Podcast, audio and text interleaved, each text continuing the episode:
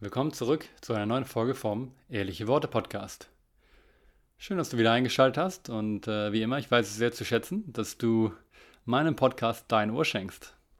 Also vielen Dank Heute mal wieder mit einer Solo-Episode. Ähm, bevor wir gleich starten, einmal kurz das Übliche. Wenn euch diese Folge in irgendeiner Form Wert gebracht hat und vielleicht ein bisschen angenehm zum Anhören war, dann äh, lasst mir doch gerne Feedback da. Und natürlich, wenn euch irgendwas nicht gefallen hat oder irgendwas gestört hat, dann lasst mir auch gerne Feedback da.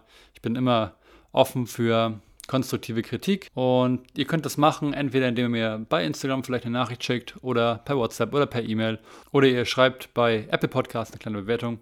In jedem Fall vielen Dank schon mal dafür. Wenn ihr jemanden kennt, der unbedingt mal Gast sein soll auf diesem Podcast oder wenn ihr selber mal gerne Gast sein wollt, dann äh, sagt mir auf jeden Fall gerne Bescheid. Schreibt mir auch hier irgendwie eine Nachricht und wir schauen, ja, was sich machen lässt, ob wir auf ein gemeinsames Thema kommen. So, jetzt aber genug geredet. Viel Spaß mit dieser Folge. Das Thema für diese heutige Episode ist Schlaf oder Schlafen. Warum habe ich mir überlegt, heute mal über dieses Thema zu reden? Aus dem einfachen Grund zum einen höre ich andauernd von Leuten aus meinem Umfeld, dass sie Probleme haben zu schlafen und zum anderen, weil ich tatsächlich auch nicht immer den perfekten Schlafrhythmus habe. Ich habe mich mit dem Thema schon viel beschäftigt, schon viel Research betrieben und äh, schon viel selber auch rumexperimentiert. Na, ihr wisst ja, ich bin jemand, wenn mich irgendwas interessiert, wenn ich irgendwas ändern will, dann experimentiere ich gern so ein bisschen rum und schaue, ja, was funktioniert für mich und was funktioniert für mich nicht.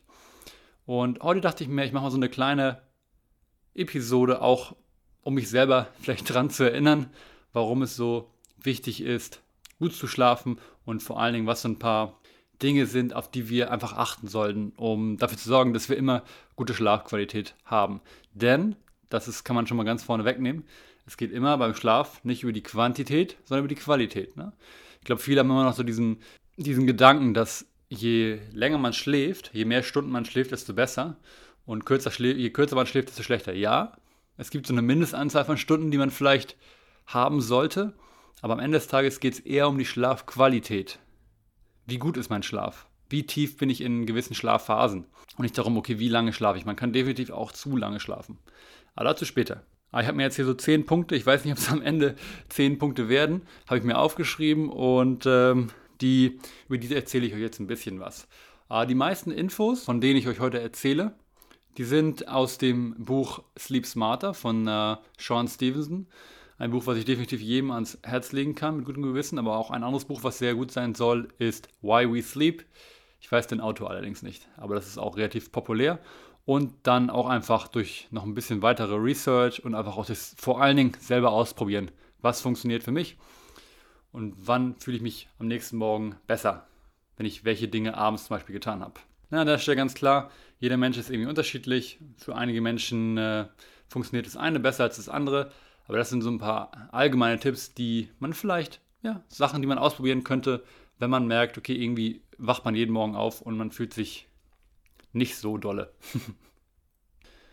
als Punkt 1 und ich denke auch als allerwichtigsten Schritt sollte man sich erst einmal äh, bewusst machen, wie wichtig Schlaf eigentlich ist.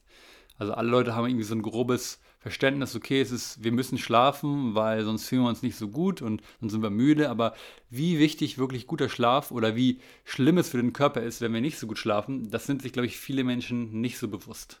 Na, also Schlaf ist wirklich ein, er beschreibt es, Sean Stevenson beschreibt es im Buch als Force Multiplier, also als quasi ein Multiplikator für deine Kraft.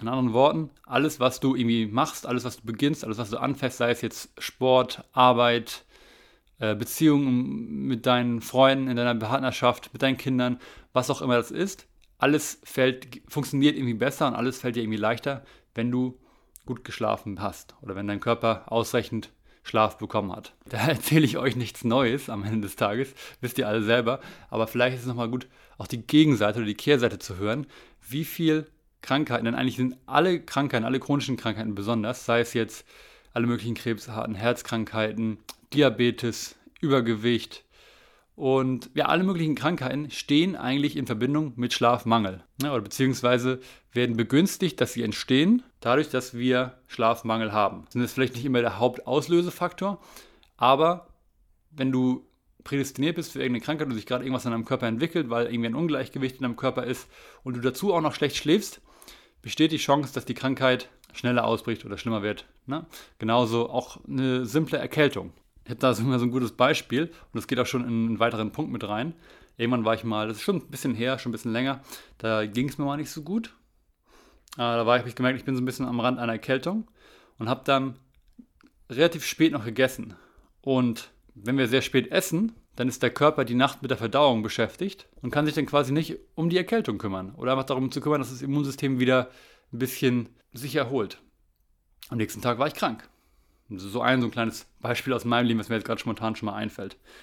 Also, erster Punkt, macht euch bewusst, wie wichtig Schlaf ist. Macht euch das nochmal wirklich bewusst. Also auch, auch zum Thema so Gewichtsverlust. Also viele Leute kämpfen ja so ein bisschen mit ein bisschen Übergewicht vielleicht hier und da. Seien es auch nur ein paar Kilos, die zu viel sind. Und es ist mittlerweile mit, mit Studien belegt, dass wenn man immer schlecht schläft, der Körper an den Kilos, die du vielleicht zu viel sind, einfach festhält. Na, wenn du mal Probleme hast mit Abnehmen und du wunderst, okay, woher kommt das? Na, auch hier ist jeder Mensch unterschiedlich. Kannst du nochmal überlegen, so, okay, wie ist eigentlich mein Schlaf? Könnte das vielleicht ein Faktor sein, warum ich so Schwierigkeiten habe, so ein bisschen die, die extra Pfunde abzubauen? Ja, muss ich jetzt auch überlegen. Ich meine, Schlaf, wir machen ein Drittel unseres Lebens schlafen wir. Die Frage ist, was für ein Verhältnis hast du zu deinem Schlaf? Siehst du es als nötiges Übel an und denkst dir eigentlich, toll, ey, ich muss jetzt schlafen? Oder freust du dich eigentlich drauf und siehst du es eigentlich als was Besonderes an? Na, also hier so ein, paar, so ein paar erste Gedanken, die man sich machen kann. Und das war jetzt Punkt 1. Aber machen wir mal direkt weiter mit Punkt 2. Und da habe ich auch eben schon mit angefangen. Äh, ganz klar ist Schlafqualität über Schlafquantität.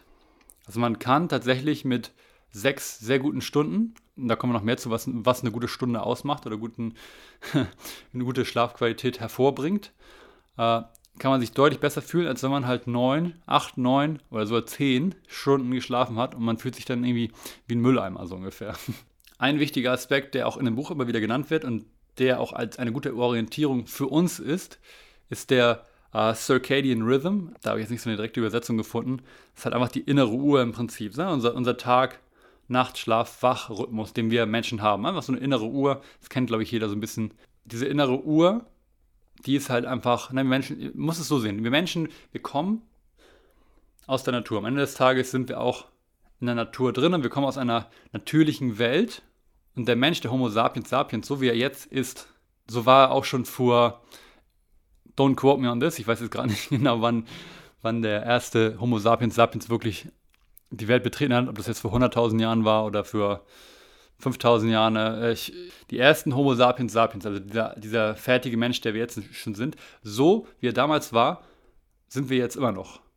Von einem Grundbaustein. Der Unterschied ist, wir leben in einer ganz anderen Welt, in einer, in einer unnatürlichen Welt. Aber dieser, dieser Rhythmus, diese innere Uhr, die ist immer noch genauso wie damals. Und damals gab es viele Dinge nicht, die es jetzt gibt. Zum Beispiel war der Mensch damals ganz klar auf den Tagesrhythmus. Morgens mit Sonnenaufgang steht man auf, abends mit Sonnenuntergang, kurz danach geht man schlafen. Darauf war er komplett eingestellt und darauf ist unser Körper immer noch eingestellt. Und das sieht man zum Beispiel daran, dass bestimmte Hormone, und das ist ein wichtiger Aspekt, dass bestimmte Hormone zu bestimmten Zeiten des Tages ausgeschüttet werden.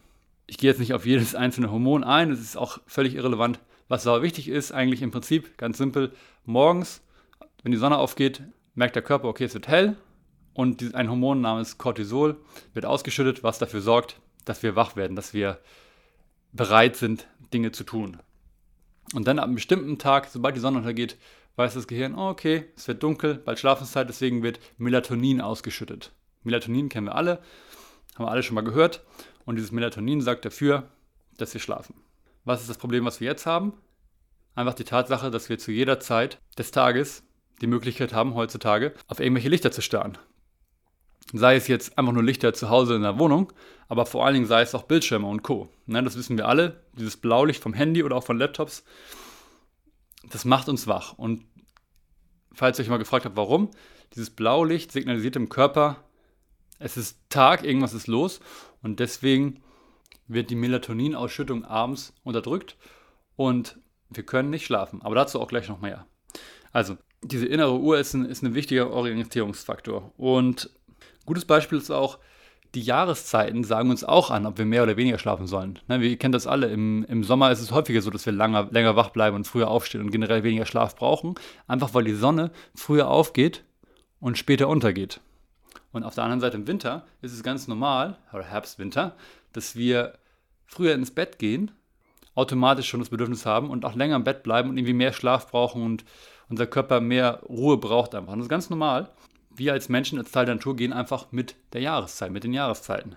Und hinter dem Aspekt bin ich der Meinung, und an dem Punkt bin ich auch definitiv offen für andere Argumente, aber nach dem Verständnis bin ich der Meinung, dass es sowas wie äh, früher Vogel und Nachteule eigentlich nicht gibt. Das ist eigentlich, dass wir Menschen von Natur aus eigentlich eher frühe Vögel sein müssten.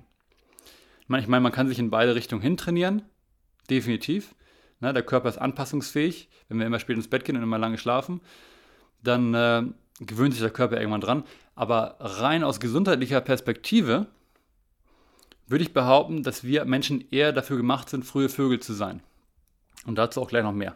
Wir können zum Beispiel zum dritten Punkt mal übergehen. Das verschwimmt jetzt, glaube ich, alles so ein bisschen die einzelnen Punkte. Ähm, aber da habe ich jetzt hier Kaffee aufgeschrieben. Oder besser gesagt Koffein als größeren Überpunkt. Und äh, viele Menschen unterschätzen, wie langsam zum Beispiel Koffein abgebaut wird. Na, viele Menschen denken so, okay, wenn ich einen Kaffee trinke um 16 Uhr, dann habe ich eine Stunde so einen Peak oder in zwei Stunden und 18 Uhr geht es mir wieder normal und dann kann ich auch 16 Uhr noch einen Kaffee trinken. Aber das ist völlig falsch, weil Kaffee viel langsamer abgebaut wird. Das hat auch so eine Halbwertszeit, ne? irgendwie wie so, wie so nukleare Stoffe oder so, hat es auch so eine Halbwertszeit. Es wird viel langsamer im Körper abgebaut, als wir denken. Und selbst wenn wir jetzt aktiv nicht mehr diesen Effekt, diesen Wachheitseffekt spüren, ist dieser Körper immer noch, äh, dieses Koffein immer noch in unserem Körper und, und pusht uns irgendwie in gewisser Weise hoch und vor allen Dingen bringt es auch unsere Hormone durcheinander. Ne? Und deswegen empfiehlt John Stevenson in dem Buch zumindest, dass man, also er hat geschrieben zumindest, dass nach, nach sechs Stunden nach, einem, nach einer Koffein-Mahlzeit, äh, dass man selbst dann immer noch den Kaffee spüren kann, dass das immer noch den, den Schlaf stören kann. Und deswegen habe ich für mich persönlich gesagt, wenn ich Kaffee trinke, dann immer nur bis 12 und danach nicht mehr. Nicht, dass ich perfekt bin und ich mache manchmal auch Ausnahmen oder, oder trinke nochmal später einen Kaffee, wenn ich weiß, okay, ich will noch, ich, ich, ich muss, bin gezwungen, noch länger wach zu bleiben. Aber an sich generell erstmal den Kaffeekonsum eher niedrig zu lassen und ähm, ja, dann auch nicht mehr zu spät zu trinken. Also ein Kaffee am Morgen, gar kein Problem, aber wenn er irgendwie den ganzen Tag sich mit Kaffee hochpusht, dann sollte man das hinterfragen. Ich meine, das ist ja auch, irgendwo ist es ja auch Common Sense, aber es ist, glaube ich, trotzdem mal gut, das zu erwähnen. Und Kaffee meine ich natürlich Koffein allgemein. Äh, dann kommen wir zu Punkt 4 und das finde ich einen ganz spannenden Punkt und das geht nochmal auf den Bereich, den ich eben angesprochen habe, früher Vogel und Nachteule ein. Hm, Studien sagen wohl, dass die Zeit zwischen 10 Uhr abends und 2 Uhr morgens, diese sechs Stunden, die wichtigste Zeit ist, weil in dem Zeitraum die Hormonausschüttung am größten ist. Und das liegt auch wieder an unserer inneren Uhr, gerade das Melatonin, aber auch zum Beispiel das, das äh, Wachstumshormone. Die werden in der Zeit besonders stark ausgeschüttet. In anderen Worten, klar können, also klar können wir auch um 2 Uhr nachts ins Bett gehen und dann bis 8 schlafen. Oder bis 10, sagen wir von 2 Uhr nachts bis 10. Das sind 8 Stunden. Ah, man sagt ja immer, 8 Stunden Schlaf ist gut. Oder man geht von um 10 ins Bett und schläft bis 6. Das sind auch 8 Stunden. Aber du wirst sofort den Unterschied merken. Die Person, die um 10 ins Bett gegangen ist, wird sich deutlich besser fühlen als die Person, die um 2 ins Bett gegangen ist. Einfach weil in diesem, er nennt das in dem Buch Money, Money Time oder ja doch Money Time, zwischen 10 und 2 einfach viel mehr Erholung geschieht in deinem Körper. Du, du, gehst in tiefere Schlafphasen rein automatisch. Dein Körper kann mehr reparieren, gerade wenn du Sport gemacht hast oder ja, einfach generell. Ich meine, Schlaf ist wichtig, weil in der Zeit alles, was irgendwie nicht so gut gelaufen ist in deinem Körper, das wird repariert, alles wird irgendwie abgebaut, Schadstoffe etc. etc. Und wenn du halt zwar auch acht Stunden von 2 Uhr bis 10 Uhr machst, dann wird auch sicherlich ein bisschen was repariert, weil du gibst deinem Körper ja trotzdem Ruhe, aber es wird nicht ganz so effektiv gearbeitet wie halt in der Money Time zwischen 10 und 2. Und hinter dem Aspekt oder hinter dem Hintergrund macht es ja eigentlich nur Sinn, dass wir Menschen eigentlich ja Frühaufsteher sind oder frühe Vögel von Natur aus sind. Zumindest ein gesunder Mensch es sein sollte. An dieser Stelle nochmal ähm, das sind irgendwie jetzt Sachen, die ich aus einem Buch habe und auch durch meine eigene Recherche und durch meine eigenen Erfahrungen gemacht habe.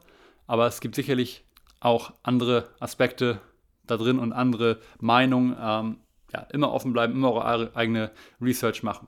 Aber für die, die jetzt sagen, sehr toll, ich arbeite irgendwie in der Nachtschicht, in dem Buch geht er auch darauf ein, wie man halt mit so einer Situation umgehen kann und wie man das irgendwie regeln kann, wie man das mit einem Job, wo man gezwungen ist, nachts zu arbeiten oder spät abends vereinbaren kann. Also ganz, ganz interessanter Aspekt. Viele von euch haben bestimmt schon mal von Schlafzyklen gehört. Ne? Wir gehen jede Nacht durch mehrere Zyklen und ein Zyklus ist immer ungefähr 90 Minuten. Ne? Das beginnt dann irgendwie mit, ich weiß die genaue Reihenfolge jetzt nicht, aber es ist dann halt so Rapid Eye Movement. Ne? Das ist dann halt die Phase, wo wir träumen. Dann gibt es halt die Tiefschlafphasen, wo wir komplett ausgeschaltet sind. Ne? Da gibt es dann immer verschiedene Gehirnwellen und das ist dann immer im 90-Minuten-Rhythmus. Und so durchlaufen wir, wenn wir jetzt, sagen wir, siebeneinhalb Stunden schlafen, fünf von diesen, von diesen Zyklen.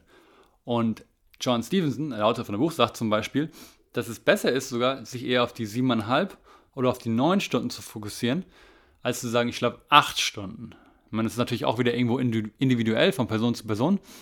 Aber wenn du acht Stunden schläfst, kann es sein, wenn du deinen Wecker so meinetwegen genauso stellst, dass du in acht Stunden aufwachst, dann kann es sein, dass du mitten aus deiner Tiefschlafphase gerissen wirst, wenn dein Wecker dann genau dann klingelt.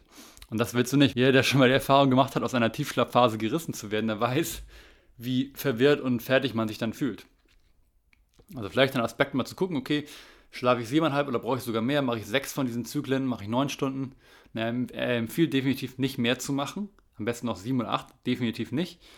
Oder was, was ich ganz interessant fand, wenn man doch mal länger arbeiten muss zum Beispiel und dann denkt man sich, okay, ich hätte jetzt theoretisch noch sieben Stunden Zeit. Ich meine, jeder von uns hat das schon mal gemacht. Dass man irgendwie guckt, auf den Wecker geguckt hat, okay, wie lange kann ich jetzt schlafen? Und dann steht da vielleicht sieben Stunden. Dann empfiehlt er eher zu sagen, okay, ich stehe so auf, dass man in sechs Stunden dann wach wird, dass man quasi vier Zyklen hat, was er als Minimum bezeichnet. Und man sich wahrscheinlich dann besser fühlt, als wenn man dann die sieben oder sechs Stunden 45 macht. Und ich habe da definitiv die Erfahrung gemacht, ich habe das einige Mal in der Vergangenheit gemacht. Ich fühle mich dann nach diesen sechs Stunden besser. In dem Kontext geht er dann zum Beispiel auch darauf ein, wie wichtig letzten Endes so Schlafroutinen sind, ne? dass man immer wieder zur gleichen Uhrzeit aufsteht. Das ist auch ein wichtiger Aspekt. Ne? Viele Menschen machen so dieses, die haben einen, so einen normalen Job, Montag bis Freitag, 8 bis 16 Uhr oder so, und am Wochenende wollen sie dann ausschlafen. Aber das ist eigentlich gar nicht so schlau. Eigentlich wäre es besser, wenn man auch am Wochenende zur gleichen Zeit aufsteht. Und viele kennen das auch, dass man dann automatisch schon früher wach wird, weil man einfach der Körper einfach dazu gewöhnt ist. Und das ist auch gut und natürlich, dass man halt dann einfach diesen normalen Rhythmus weiterlaufen lässt. Weil wenn du immer dann da stehst du um 8 auf, da stehst du auf einmal dann um 12 auf, da stehst du um 11 auf, der Körper weiß nicht so richtig, was normal ist. Und das ist zum Beispiel so ein Ding, womit ich auch manchmal äh, zu kämpfen habe, weil ich auch ja keinen richtigen Rhythmus manchmal habe. Also ich muss mir den Rhythmus dann schon bauen durch meine verschiedenen Jobs. Und deswegen stehe ich dann da mal um 5 auf, dann stehe ich da mal um 9 auf, dann stehe ich da mal um 7 auf. Und äh, das ist so ein Ding zum Beispiel, wo ich auf jeden Fall immer dran arbeiten muss, dass ich mir so diese festen Aufstehzeiten setze. Und dann natürlich auch auf der anderen Seite feste Schlafgehzeiten. Ne? Dass man immer versucht, ungefähr diesen gleichen Schlafrhythmus zu haben. Also, vielleicht nochmal hinterfragen, okay, was für einen Rhythmus lebe ich gerade? Gehöre ich zu den Menschen, die am Wochenende immer gerne lieber länger schlafen? Und kenne ich das Gefühl, dass ich dann am Montag wieder Schwierigkeiten habe, aus dem Bett zu kommen? Und wie gesagt, ich gehöre definitiv zu den Menschen, die da Probleme haben, einen regelmäßigen Rhythmus ja, aufzubauen, einfach schon. Aber ich weiß auch aus vergangenen Zeiten, wo ich einen guten Rhythmus habe, wo ich jeden Morgen meinetwegen um 5 oder um 6 aufgestanden bin, in der Zeit ging es mir am besten ne, und auch immer um 10 meinetwegen plus minus halbe Stunde im Bett war. Also vielleicht auch etwas für dich zum Hinterfragen. Der sechste Punkt wäre in dem Fall Ernährung und das ist natürlich ein sehr weitreichendes Thema, ganz klar. Aber im Prinzip gilt hier auch das, was man eh schon weiß.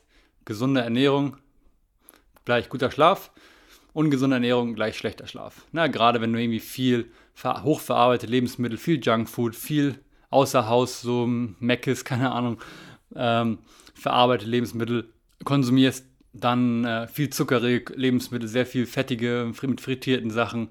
Aber wenn du sowas viel konsumierst, das schlägt sich natürlich auch total auf deine Schlafqualität aus. Oder auf der Gegenseite natürlich viel gesunde Lebensmittel. Ich will jetzt gar nicht irgendwie auf vegan oder nicht vegan eingehen. Ich glaube, das ist in dem Fall auch nicht so relevant, aber halt einfach viel unverarbeitete Lebensmittel, äh, viel Grünzeug und so weiter ist, ist sehr gut. Und ein wichtiger Punkt, den er auch in dem Buch nennt, ist das Microbiome, also die Bakterien, die wir im Magen-Darm-Trakt haben. Das kennen viele auch schon. Hier in dem, in dem Bereich, diese Bakterienkultur, die da lebt, das ist quasi, das steuert so viel in unserem Körper. Ne? Nicht nur unsere Haut, nicht nur unsere Stimmung, nicht nur unsere Gelüste, ne, im Sinne von, ob ich jetzt Bock auf Schokolade habe oder nicht, sondern es hat auch einen Einfluss darauf, ob wir gut schlafen oder nicht. Ja, und das ist ja nochmal ein, ein ganz weiteres Kapitel, was man dann nochmal neu aufschlagen könnte, wenn man jetzt da ins Detail geht. Aber sich mit dem Thema Microbiome, wie kann ich diese gesunden Bakterien am Leben halten, zum Beispiel dadurch, dass ich halt ganz viel äh, Lebensmittel mit viel Ballaststoffen konsumiere und überhaupt, dass ich, wie kriege ich diese gesunden Bakterien da rein, durch zum Beispiel fermentierte Lebensmittel oder auch vielleicht so, so ein kleines Supplement. Ähm, solche Dinge, mit solchen Dingen sollte man sich auf jeden Fall mal beschäftigen. Vielleicht so ein klein, ein, zwei äh, Videos bei YouTube schauen, vielleicht so ein bisschen ein paar Dinge online nachlesen und schauen, wie man halt irgendwie sein Microbiome, ich nenne es jetzt Microbiome, weil ich, ich glaube im Deutschen heißt es sogar Mikrobiom, also ganz deutlich, ganz direkt übersetzt, wie man das einfach dazu kriegt, dass es äh, einigermaßen gesund ist. Der siebte Punkt wäre in dem Fall dann äh, Sport. Und klar, wir wissen alle, Sport ist äh, extrem wichtig. Aber ein, ein, kleines Detail, was ich auch vorher nicht wusste und was ich auch nur erst gelernt habe, ist, dass die Uhrzeit, an der wir Sport machen, auch sehr wichtig ist für unsere innere Uhr oder für unseren Rhythmus. Und tatsächlich empfiehlt er im Buch, dass wir idealerweise unser Workout in den Morgen legen. Und dadurch wir wieder quasi mehr im, im natürlichen Rhythmus des Menschen sind. Ja, früher sind die Menschen auch aufgestanden, haben direkt die wichtigsten Sachen irgendwie erledigt, sind auf die Jagd gegangen. Und dadurch werden dann auch die meisten Hormone, so Cortisol zum Beispiel, ausgeschüttet und gleichzeitig halt Melatonin unterdrückt. Also ein Workout am Morgen ist sehr wichtig, auch weil ein Workout am späten Abend, wir reden jetzt hier von später Abend und Nacht, gar nicht gut ist. Es gibt ja wirklich Leute, die gehen gerne noch um 10 irgendwie ins Fitnessstudio, ne, McFit und, und Co. machen es möglich irgendwie. Was das Problem ist allerdings, dass wenn du einen Workout machst, der Körper halt hochfährt in der Körpertemperatur. Und wenn du, wenn die Körpertemperatur zu hoch ist, dann hat der, Problem, hat der Körper Probleme, oder du besser gesagt dann, einfach einzuschlafen. Und deswegen braucht der Körper einige Zeit, um wieder runterzukühlen. Na, also nachmittags Sport machen ist auch eine Möglichkeit, ist auch äh, nicht schlecht, vor allem weil nachmittags der Körper laut dieser inneren Uhr am leistungsfähigsten ist. Ja, du kannst die beste Leistung bis am beweglichsten nachmittags 16 Uhr so plus minus. Aber zu spät sollte man seinen Workout nicht nach hinten legen. Und da bin ich manchmal auch, dass ich manchmal noch um 8, halb 9 noch Sport mache. Wahrscheinlich spielt das auch damit rein, dass ich äh, manchmal nicht so gut schlafe, weil einfach der Körper so lange braucht, ne, mehrere Stunden, zwei, drei Stunden, bis er wieder auf die normale Körpertemperatur runtergekühlt ist, die wir brauchen, beziehungsweise am besten sogar, wenn die Körpertemperatur noch ein bisschen weiter runtergeht. Ne? Ich weiß nicht, ob ihr es wisst, aber, aber während des Schlafens kühlt unser Körper ein bisschen weiter runter. Das ist auch zum Beispiel ein Grund, warum wir nicht so gut schlafen, wenn es zu warm ist. Also so, ein, so eine gewisse Kühle ist wichtig für guten Schlaf. Also, wenn ihr Sport macht, definitiv, also das heißt, wenn ihr Sport macht, ihr solltet unbedingt Sport machen. Was ihr macht, ist gar nicht so relevant. Er empfiehlt natürlich mit Gewichten trainieren, ähm, aber ob es jetzt Yoga ist, ob es jetzt irgendwie Laufen ist, aber besser ist, ihr macht es lieber früh oder zumindest am Nachmittag und dann lasst ihr diese Late-Night-Workouts lieber weg. Punkt 8 wäre, sich ein, ja, so ein Schlaf-Sanctuary, so ein so einen kleinen Bereich da, wo man schläft, zu sich zu bauen und wo man sich sehr, sehr wohl fühlt, wo man sich darauf freut, hinzugehen. Ne, es gibt Menschen, die haben irgendwie auch vielleicht nicht so viel Platz und deswegen haben sie eine Couch, die sie dann ausziehen und dann hängt der Fernseher noch an der Wand und das Internet ist direkt neben, dem, neben der Couch und manchmal hat man auch nicht die Möglichkeiten, einfach aus platztechnischen Gründen. Aber es gibt tatsächlich so ein paar Dinge, die man beachten sollte, um wirklich, sich wirklich so ein kleines Schlafgemach quasi zu kreieren. Idealerweise, das ist natürlich nur, wenn, du, wenn man mehrere Zimmer hat. Ich bin jemand, ich habe auch nur ein Zimmer, ich wohne in einer Einzimmerwohnung. Aber wenn du zwei Zimmer hast und es schaffst, alles, was irgendwie in irgendeiner Form ablenken könnte, aus deinem Zimmer rauszukriegen, dass du wirklich ein Schlafzimmer hast und alles andere, alle Elektrogeräte vor allen Dingen, WLAN, aber auch ne, Elektrogeräte, also auch Laptops und äh, Fernseher sowieso. Ich meine, Fernseher wissen wir ja auch, das ist ja nichts Bekanntes mehr, dass ein Fernseher nicht ins Schlafzimmer gehört. Wenn man die ganzen Sachen rauskriegt und stattdessen halt ein paar schöne Pflanzen reinstellt, ganz gut ist halt so diese, diese, dieser Bogenhanf, ne, Snake Plants, weil die nachts halt den Sauerstoff produzieren, also ihre, ihre Photosynthese quasi nachts betreiben und nicht tagsüber und deswegen sind sie besonders gut zum Beispiel für so ein Schlafgemach, weil sie halt dann nochmal extra Sauerstoff ausstoßen. Na, das ist so ein, so ein Punkt, dass man vielleicht mal hinterfragt, okay, wie sieht eigentlich mein Schlafgemach aus? Was für Dinge habe ich in meinem Bett oder in der Nähe von meinem Bett? Kann ich vielleicht das WLAN ausschalten nachts? Also ich mache das immer schon seit jetzt, seit ich hier alleine wohne. Jeden Tag, bevor ich schlafen gehe, ist das WLAN nachts aus. Also so eine Sache, die man sich überlegen kann. Okay, was ist das für ein Gemach? Gehe ich hier hin, nur um zu schlafen? Das ist auch ein wichtiger Punkt. Oder gehe ich hier auch hin, um zu arbeiten? Liege ich manchmal im Bett und arbeite? Na, je weniger wir Dinge wir in unserem Bett machen, desto mehr gewöhnt sich der Körper daran, dass wenn er im Bett ist, er automatisch auch runterfährt, weil er weiß, okay, jetzt bin ich hier, um zu schlafen. Das ist auch ein wichtiger Aspekt. Also er empfiehlt tatsächlich, das Bett nur zum Schlafen zu nutzen oder für Sex. Weil er, das ist auch ein Punkt im Kapitel, den ich jetzt nicht, auf den ich jetzt nicht weiter eingehe. alle, äh, wenn wir irgendwie Geschlechtsverkehr haben und Orgasmus haben, dann werden ganz viele verschiedene positive Hormone ausgeschüttet. Also das ist so eine Sache, die er auch empfiehlt, regelmäßig Sex zu haben.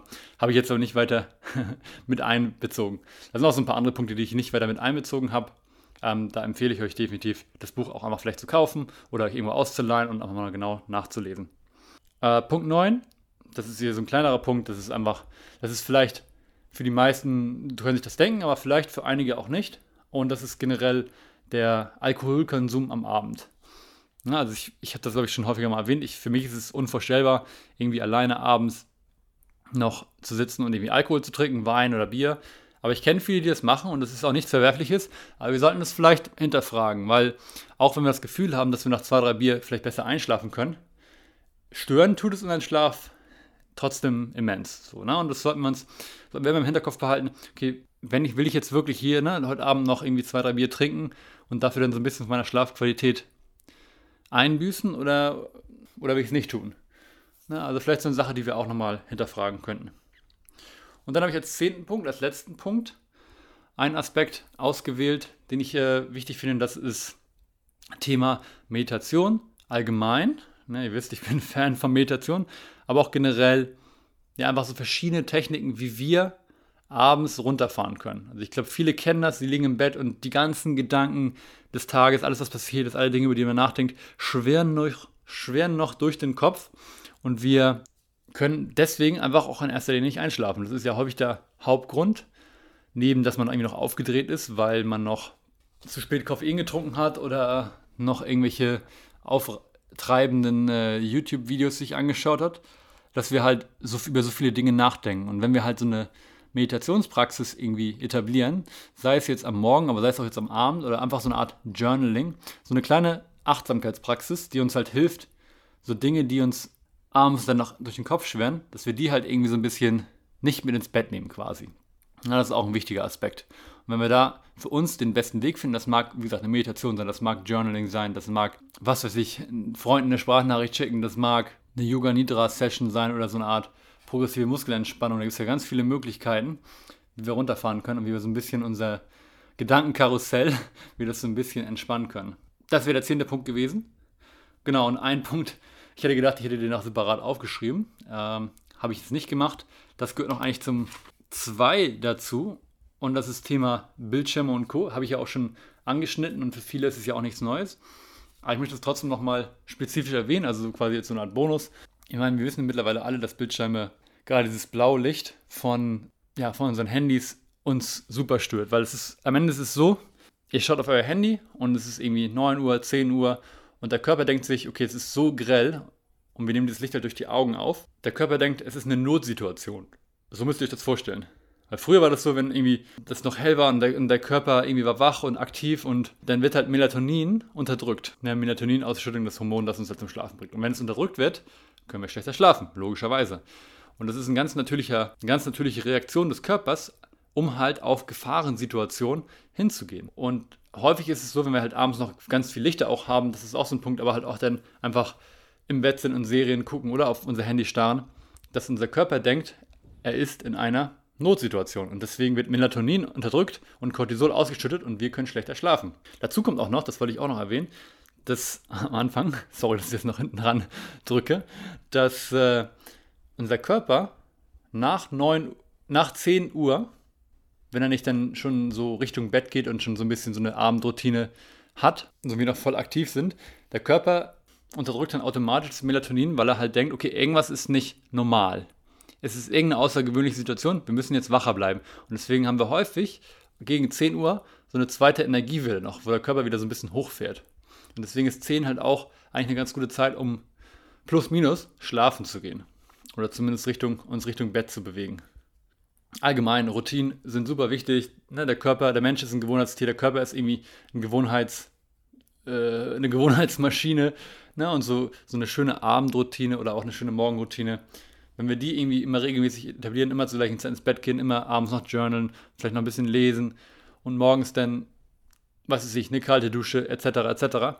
So eine Routine zu etablieren. Und das ist das Schwierige. Und das ist auch eine Sache, wo ich wirklich ganz klar sage, da, da struggle ich auch manchmal ein bisschen mit. Aber das ist letzten Endes das der, der Schritt zum Erfolg, den man gehen kann. So, das sollte es aber erstmal gewesen sein. Das war jetzt sehr viel Wissen in kurzer Zeit. Und es war auch nur ein Bruchteil von dem, von den ganzen Tipps, die es in dem Buch gibt. Aber es sind so die Punkte, die ich persönlich am wichtigsten finde. Also die, die Punkte, die ich auch am ehesten noch etabliere. Dann gibt es dann auch so Sachen wie, man soll sich erden oder man soll sich vom Schlafengehen mit Magnesiumöl einreiben, weil Magnesium so ein wichtiges, der wichtigste Schlafnährstoff ist. Und solche Sachen. Das sind so kleine Feinheiten irgendwo. Dann gucken, was für eine Matratze man hat und so weiter und so fort. Aber die Dinge, die ich jetzt heute genannt habe, hab, dass man sich so ein bisschen mal bewusst macht, okay, man hat so eine innere Uhr, es gibt so bestimmte Hormone, die werden dann und dann aktiviert. Das sind, finde ich, so die großen Dinge, die wichtigen Dinge, die wirklich einen großen Unterschied machen können. Und äh, ja, ich hoffe, ihr habt vielleicht ein, zwei Dinge daraus mitnehmen können. Vielleicht kauft ihr euch das Buch ja auch nach oder geht einfach noch ein bisschen mehr in die Recherche rein und findet ein paar Dinge raus. Und ansonsten, ja, wie schon alles erwähnt, freue mich über Feedback und mir bleibt eigentlich nichts mehr zu sagen. Also von daher verabschiede ich mich jetzt. Bis nächste Woche. Ciao.